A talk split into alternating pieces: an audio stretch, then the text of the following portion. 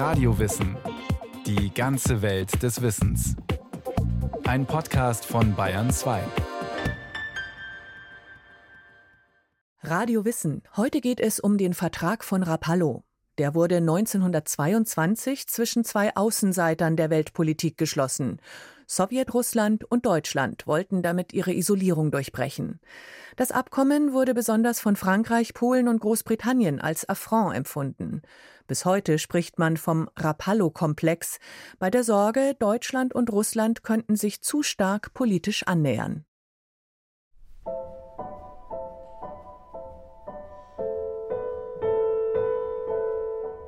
Im April und Mai 1922 verwandelt sich das norditalienische Genua für sechs Wochen in eine internationale Weltstadt, in der es von Diplomaten, Politikern, Juristen, Staatsbeamten, Geschäftsleuten und Spionen nur so wimmelt.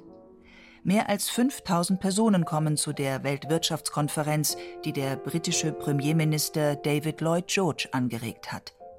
Sie logieren in den noblen Grand Hotels, in Jahrhundertwende-Villen und Palazzi in Genua und entlang der italienischen Riviera. Vertreter von 34 Staaten sind geladen, Sieger und Besiegte des Weltkrieges. Ihre Ziele sind hoch gesteckt. Sie wollen die zerrütteten Finanz- und Wirtschaftsverhältnisse Europas neu ordnen. Es ist ein erschüttertes Europa. Die Erinnerung an das massenhafte Sterben auf den Schlachtfeldern ist noch frisch die Grippepandemie gerade abgeebbt. Neue Staaten sind entstanden, alte Staaten wurden gestutzt. 800 Journalisten begleiten das Geschehen, darunter der junge Nachwuchskorrespondent des Toronto Daily Star Ernest Hemingway, der über die Konferenz flapsig berichtet, Genua sei ein modernes Babylon mit einem Chor schweißgebadeter Dolmetscher. Zwei große Probleme hängen über allem. Die russische Frage und die deutsche Frage. Die russische Frage, tja, wie soll man sich zu diesem neuen Staat verhalten? Man fremdelt mit den Russen. Nach der Oktoberrevolution, der Ermordung der Zarenfamilie, dem blutigen, brutalen Bürgerkrieg hat sich eine sozialistische Regierung in Russland etabliert und schickt nun erstmals eine offizielle Delegation auf das internationale Parkett. Auch Sozialisten brauchen schließlich Wirtschaftspartner. Aber kann man ihnen trauen? Die deutsche Frage. Deutschland hatte sich in Versailles verpflichtet, für alle Verluste und Schäden des Weltkriegs aufzukommen. Aber die Reparationszahlungen sind erdrückend. Sie zu erfüllen bringt die junge Weimarer Republik in massive innen- und außenpolitische Turbulenzen. Und so hofft Deutschland in Genua auf eine Neuverhandlung der Reparationsfrage. Doch warum sollte man dem verhassten Kriegsgegner entgegenkommen? Vertreten wird Deutschland von Außenminister Walter Rathenau, Oton Hemingway, mit dem kahlsten Kopf auf der Konferenz und dem Gesicht eines Wissenschaftlers, und Reichskanzler Josef Wirth, der aussieht wie ein Tubaspieler in einer deutschen Blaskapelle, ebenfalls Oton Hemingway. Die Eröffnung am 10. April 1922 ist pompös. Schöne Reden werden gehalten, auch der Kardinal von Genua gibt sich die Ehre. Doch die Verhandlungen kommen in den nächsten fünf Tagen nicht recht vom Fleck, passend zu der verregneten Karwoche. Und bald macht sich eine nervöse, düstere Stimmung unter den Teilnehmern breit. Dann naht das Osterwochenende. Während der hohen Feiertage ruht das offizielle Konferenzgeschehen. Aber in der Nacht vom 16. April 1922, dem Ostersonntag, herrscht rege Aktivität bei der deutschen Delegation. Eine nächtliche Verschwörung ist im Gange. Der Diplomat Argo von Malzahn, Chef der Ostabteilung des Außenministeriums, klingelt gegen Mitternacht Walter Rathenau aus dem Bett. Malzahn ist ein gewiefter Diplomat, gerissen, einflussreich und unverhohlen revisionistisch. Nicht, dass er den Bolschewisten ideologisch nahesteht, aber eines hat er mit ihnen gemeinsam. Beiden ist der neue polnische Staat ein Dorn im Auge. Denn damit er entstehen konnte, mussten Russland und Deutschland massive territoriale Verluste hinnehmen. Argo von Malzahn hatte schon die ganze Zeit Strippen gezogen, sich heimlich mit den Russen getroffen. Über sein Vorhaben, ein Separatbündnis mit Russland zu schließen, hat er weder Außenminister Rathenau noch den Reichspräsidenten Friedrich Ebert informiert. Nun eröffnet er dem Außenminister, den er zu mitternächtlicher Stunde aus dem Bett holt, dass die russische Seite zu Verhandlungen bereit, ein Vertrag in greifbarer Nähe wäre. Es war ja auch so, dass Rathenau erst überzeugt werden musste, überhaupt diesen Vertrag einzugehen. Das ist ja auch interessant. Es gab ja am Tag vor der Vertragsunterzeichnung diese berühmte Pyjama-Party in dem Hotel der deutschen Delegation in Genua.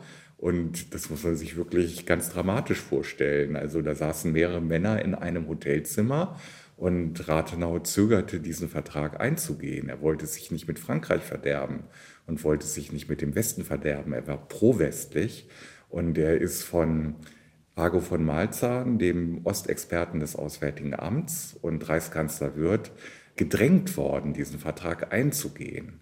Nicht? Angeblich um ein vermeintliches Bündnis zwischen Frankreich und Sowjetrussland zu verhindern, um dem zuvorzukommen. Das hat sich dann als übertriebenes Gerücht herausgestellt, aber in dem Moment schien es so, dass Deutschland mit dem Rücken zur Wand stehe und dass Handlungsbedarf bestehe. Und so hat auf dieser berühmten Pyjama-Party eben auch Rathenau letztlich dann doch davon überzeugt werden können, diesen Vertrag am nächsten Tag mit Russland einzugehen. So beschreibt Professor Johannes Hürter, Historiker am Institut für Zeitgeschichte in München, die Situation Rathenaus. Unter strengster Geheimhaltung fährt der deutsche Außenminister am Vormittag nach Rapallo, einem kleinen Küstenort gute 30 Kilometer von Genua entfernt. Dort logiert die russische Delegation im Imperial. Das Imperial, so berichtet die Times, ist in diesen Wochen das am strengsten bewachte Gebäude Europas. Die Verhandlungen dauern den ganzen Ostersonntag. Mehrmals zieht sich Rathenau zurück, geht am Meer auf und ab, ringt mit seinen Zweifeln. Doch gegen 18.30 Uhr setzt er im ovalen Salon des Hotels Imperial seine Unterschrift unter den Vertrag, gemeinsam mit dem sowjetischen Außenminister Georgi Tschitscherin. Beide Seiten bekräftigen, ihre durch Krieg und Revolution unterbrochenen Beziehungen wieder aufzunehmen, auf diplomatischer und auf wirtschaftlicher Ebene, auf Reparationen zu verzichten und auf Entschädigung für Verluste, die aus den sozialistischen Konfiskationen entstanden sind. Es ist ein Zweckbündnis zweier Parias. Beide Staaten sind Verlierer des Weltkriegs, haben große Territorien verloren und beide befinden sich in einer innen- und außenpolitischen Dauerkrise. Russland kämpft mit wirtschaftlichen Problemen, mit einer Hungersnot, ist an seiner Westgrenze in einen Krieg mit Polen verwickelt. Dass diese beiden Parias aufeinander zugehen, ist eigentlich kein Zufall. Trotzdem schlägt die Nachricht von dem Vertrag ein wie eine Bombe. Professor Hürter. Der Vertrag von Rapallo hat einmal die Öffentlichkeit schockiert, weil er völlig unerwartet kam. Es war quasi ein Rückfall in die wilhelminische Geheimdiplomatie, kann man fast sagen. Nicht? Also jedenfalls nicht typisch für den diplomatischen Umgang von modernen demokratischen Staaten. Deswegen war es erstmal eine Überraschung und dann zweitens hätte vermutlich niemand damit gerechnet, dass sich das liberal-demokratische Deutschland und das bolschewistische Russland schon so kurz nach dem Krieg wieder in der Form annähern, ohne Absprache mit den anderen Mächten zu machen. Vor allem in Frankreich nimmt man das Vorgehen sehr übel. Die Reaktion Frankreichs auf dieses Bündnis war, wie nicht anders zu erwarten, sehr heftig. Also es wurde in Frankreich als Schlag ins Gesicht aufgefasst. Und das hat in der Tat zu einer zusätzlichen Verschlechterung des Verhältnisses zwischen Deutschland und Frankreich beigetragen. Also der negative, unmittelbare Effekt des Vertrags war, dass es auf der großen Wirtschafts- und Finanzkonferenz in Genua nicht zu Verbesserungen für Deutschland kam. Diese Konferenz ging aus wie das Hornberger Schießen, kann man sagen. Die Konferenz hatte keine greifbaren Ergebnisse, die die Lage Deutschlands in der Reparationsfrage verbessert hätten. Und mittelbar führte diese Verschlechterung der Beziehungen zwischen Deutschland und Frankreich auch zur Ruhrbesetzung 1923, die ganz gewiss nicht nur eine Folge des Vertrags von Rapallo war, aber die eine Folge der extremen Verschlechterung der deutsch-französischen Beziehungen war, die unter anderem von dem Vertrag von Rapallo erheblich gefördert wurden. Auch wenn der Vertrag das Verhältnis zum Westen trübt, hat Deutschland doch eindeutig Vorteile aus dem Abkommen. Ein Bündnis zwischen der Sowjetunion, Frankreich und England ist verhindert worden, das zusätzliche sowjetische Reparationsforderungen mit sich gebracht hätte. Sowjetrussland kann verhindern, dass Deutschland sich mit den Westmächten zu einem antisowjetischen Bündnis zusammenfindet. Und die wirtschaftlichen Vorteile liegen für beide Partner auf der Hand. Hier besinnt man sich auf die traditionell guten Beziehungen. Russland und Deutschland sind seit der Entwicklung der Bahnstrecken in der Mitte des 19. Jahrhunderts beste Handelspartner. Deutschland exportiert Kohle, Maschinen und Textilien nach Russland und importiert Holz und Getreide von dort. Deutsche Firmen tätigen massive Investitionen im Zarenreich, vor allem in der Elektroindustrie und im Eisenbahnbau.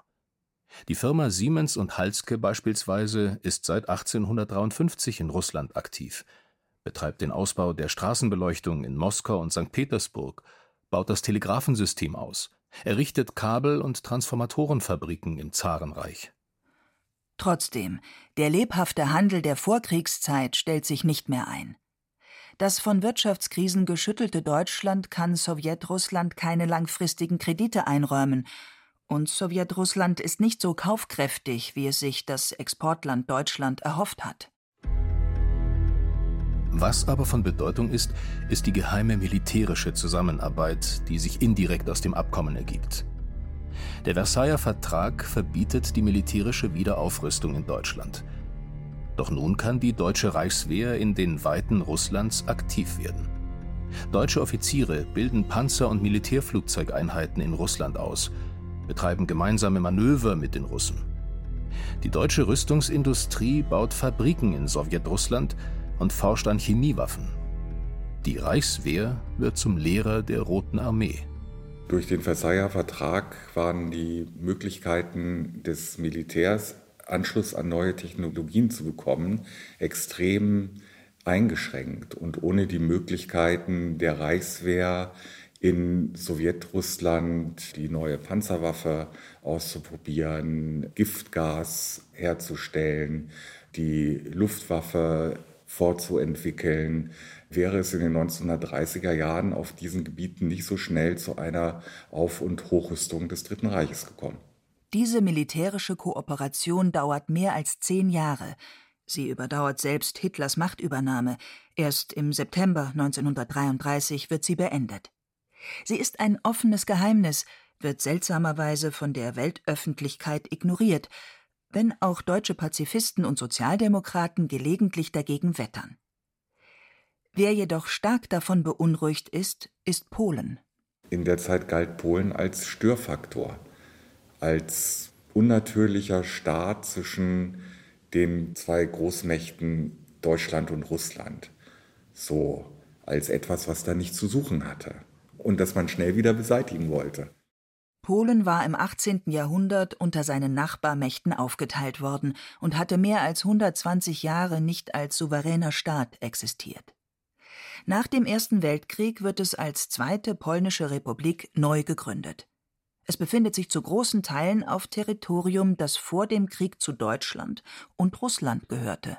Bei dem Vertrag von Rapallo und der deutsch-russischen Annäherung spielte Polen natürlich eine ganz zentrale Rolle. Es gab in beiden Staaten politische Akteure, die sich eine Revision der Grenzen von 1914 wünschten. Und das war in den Beziehungen zwischen Deutschland und Sowjetrussland natürlich ein Anknüpfungspunkt, der auch in die Zukunft wies und für das internationale System natürlich auch sehr beunruhigend war. Denn eine Revision des Versailler Vertrags oder der Nachkriegsordnung auf Kosten Polens war eigentlich nur durch Krieg durchzuführen. Rapallo. Der Name des kleinen Küstenstädtchens entwickelt sich zu einem Reizwort, zu einem Symbol für ein plötzliches, unerwartetes und potenziell gefährliches Zusammengehen von Russland und Deutschland, in dem alte und neue Ängste Ausdruck finden.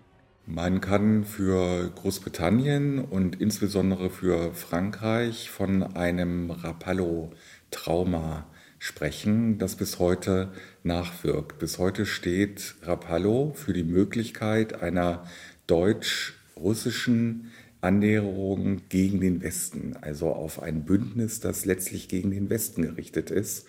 Und das hat man auch in den letzten Jahrzehnten ja immer wieder gemerkt. Man denke nur an die Ostpolitik von Willy Brandt. Da ploppte das dann sofort wieder auf. Oder eben an die guten deutsch-russischen Beziehungen in der Zeit von Schröder und dieser merkwürdigen Männerfreundschaft zwischen Schröder und Putin. Und Rapallo ist so ein negativer Bezugspunkt auf, ein negativer Referenzpunkt, an dem man sich dann in diesen Momenten einer angeblich übertriebenen deutsch-russischen Annäherung auf Kosten des Westens wieder erinnert. Ein Symbol. Ein solcher Moment internationaler Verunsicherung war auch der Fall der Mauer 1989. Natürlich auch 1989, 90 im Zusammenhang mit der deutschen Einheit. Und da die ja durchaus ambivalente Reaktion von Margaret Thatcher oder von François Mitterrand, da hat man auch wieder gesehen, dass Rapallo eine Rolle spielt in der Erinnerung, insbesondere in Großbritannien und Frankreich und als negatives Symbol. In der französischen Presse spielte Rapallo auch 1989, 90 wieder eine Rolle, weil man da den Eindruck hatte, wie in Rapallo gibt es eine Annäherung zwischen Deutschland und Russland, in dem Fall zwischen Helmut Kohl und Gorbatschow, die für die Staatengemeinschaft, für das internationale System, für Europa ungünstig ist, vielleicht sogar gefährlich ist, was antiwestliches hat. Und natürlich ruft Rapallo besonders in Polen ungute Erinnerungen wach. In Polen wird Rapallo mit vollem Recht noch negativer rezipiert als zum Beispiel in Großbritannien oder Frankreich. Und der Vertrag von Rapallo war unausgesprochen ja durchaus auch gegen Polen gerichtet. Gerade wenn man auch das berücksichtigt, was die führenden Akteure über diesen Vertrag gedacht und gesagt haben. Nur 17 Jahre nach dem Vertrag von Rapallo im August 1939 schließen die Außenminister Deutschlands und der Sowjetunion den sogenannten Hitler-Stalin-Pakt. In dem geheimen Zusatzprotokoll wird die Liquidierung Polens beschlossen und im September 1939 in die Tat umgesetzt. Es gibt ganz gewiss keine Einbahnstraße von dem Vertrag von Rapallo zum Hitler-Stalin-Pakt und dem geheimen Zusatzabkommen von 1939. Aber es wurden doch zumindest Weichen gestellt, die es ermöglichten, in diese Richtung zu fahren. Und das deutsch-russische Verhältnis ist dann ja auch in den 1920er Jahren deutlich verbessert worden. Es gab die Zusammenarbeit zwischen Reichswehr und Rote Armee, die war ja nicht so ganz harmlos und die war vor allen Dingen auch gegen Polen gerichtet. Also der Weg wurde gewiesen, wenn es auch keine Einbahnstraße war. In der sowjetischen Geschichtsschreibung hingegen hat der Vertrag von Rapallo nur Positives. Er gilt als ein Symbol friedlicher und toleranter Koexistenz zweier unterschiedlicher Gesellschafts- und Wirtschaftssysteme, ein freundschaftlicher Handschlag, eine Anerkennung des Außenseiters, der damit seine internationale Isolierung erstmals überwand. Das widersprüchliche Verhalten von Außenminister Walter Rathenau auf der Konferenz von Genua ist viel diskutiert worden. Er, der immer die Annäherung an den Westen gesucht hatte, der als Erfüllungspolitiker galt, der aus einer industriellen Dynastie stammte, stimmte nun dem Schulterschluss mit den Bolschewisten zu. Professor Johannes Hürter betont, dass Rathenau den Vertrag von Rapallo nicht strategisch gesehen hat, als große Option für die Zukunft, sondern taktisch. In dem Moment hat er eine Annäherung zwischen Russland und Frankreich verhindern wollen, die ja durchaus auf Kosten Deutschlands hätte geschehen können. Und das war das Ziel von Rathenau. Aber Wirth hat strategisch in die Zukunft gedacht und hat geplant, mit Hilfe dieses Vertrags und der deutsch-russischen Verständigung, Annäherung, Zusammenarbeit den Versailler Vertrag und die Nachkriegsordnung auszuhebeln. Das sind also zwei ganz verschiedene politische Ansätze und Ziele. Rathenau denkt taktisch, relativ kurzfristig. Wirth und die Reichsverführung denken strategisch und sehen diesen Vertrag als Mittel, die Nachkriegsordnung auszuhebeln.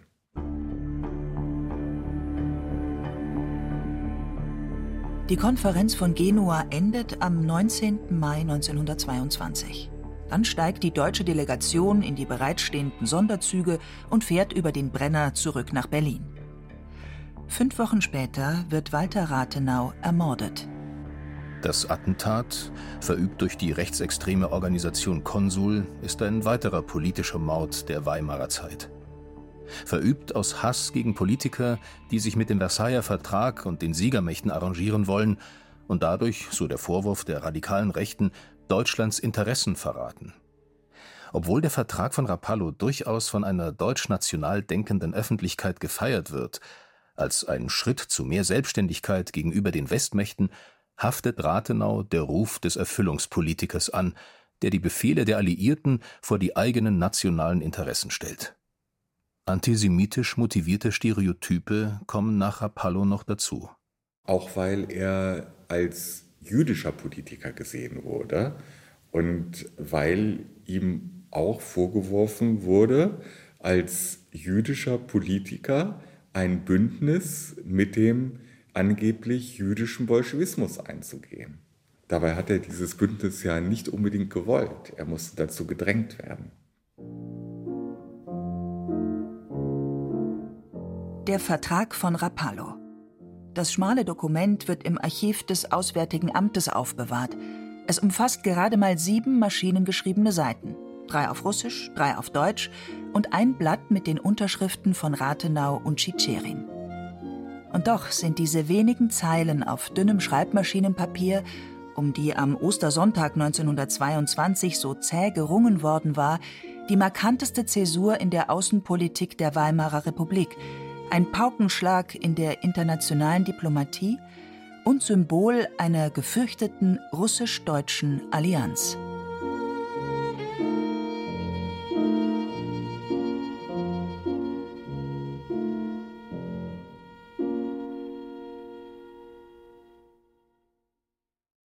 Julia Devlin über den Vertrag von Rapallo, ein Kapitel in der langen, oft ambivalenten Beziehungsgeschichte zwischen Deutschland und Russland.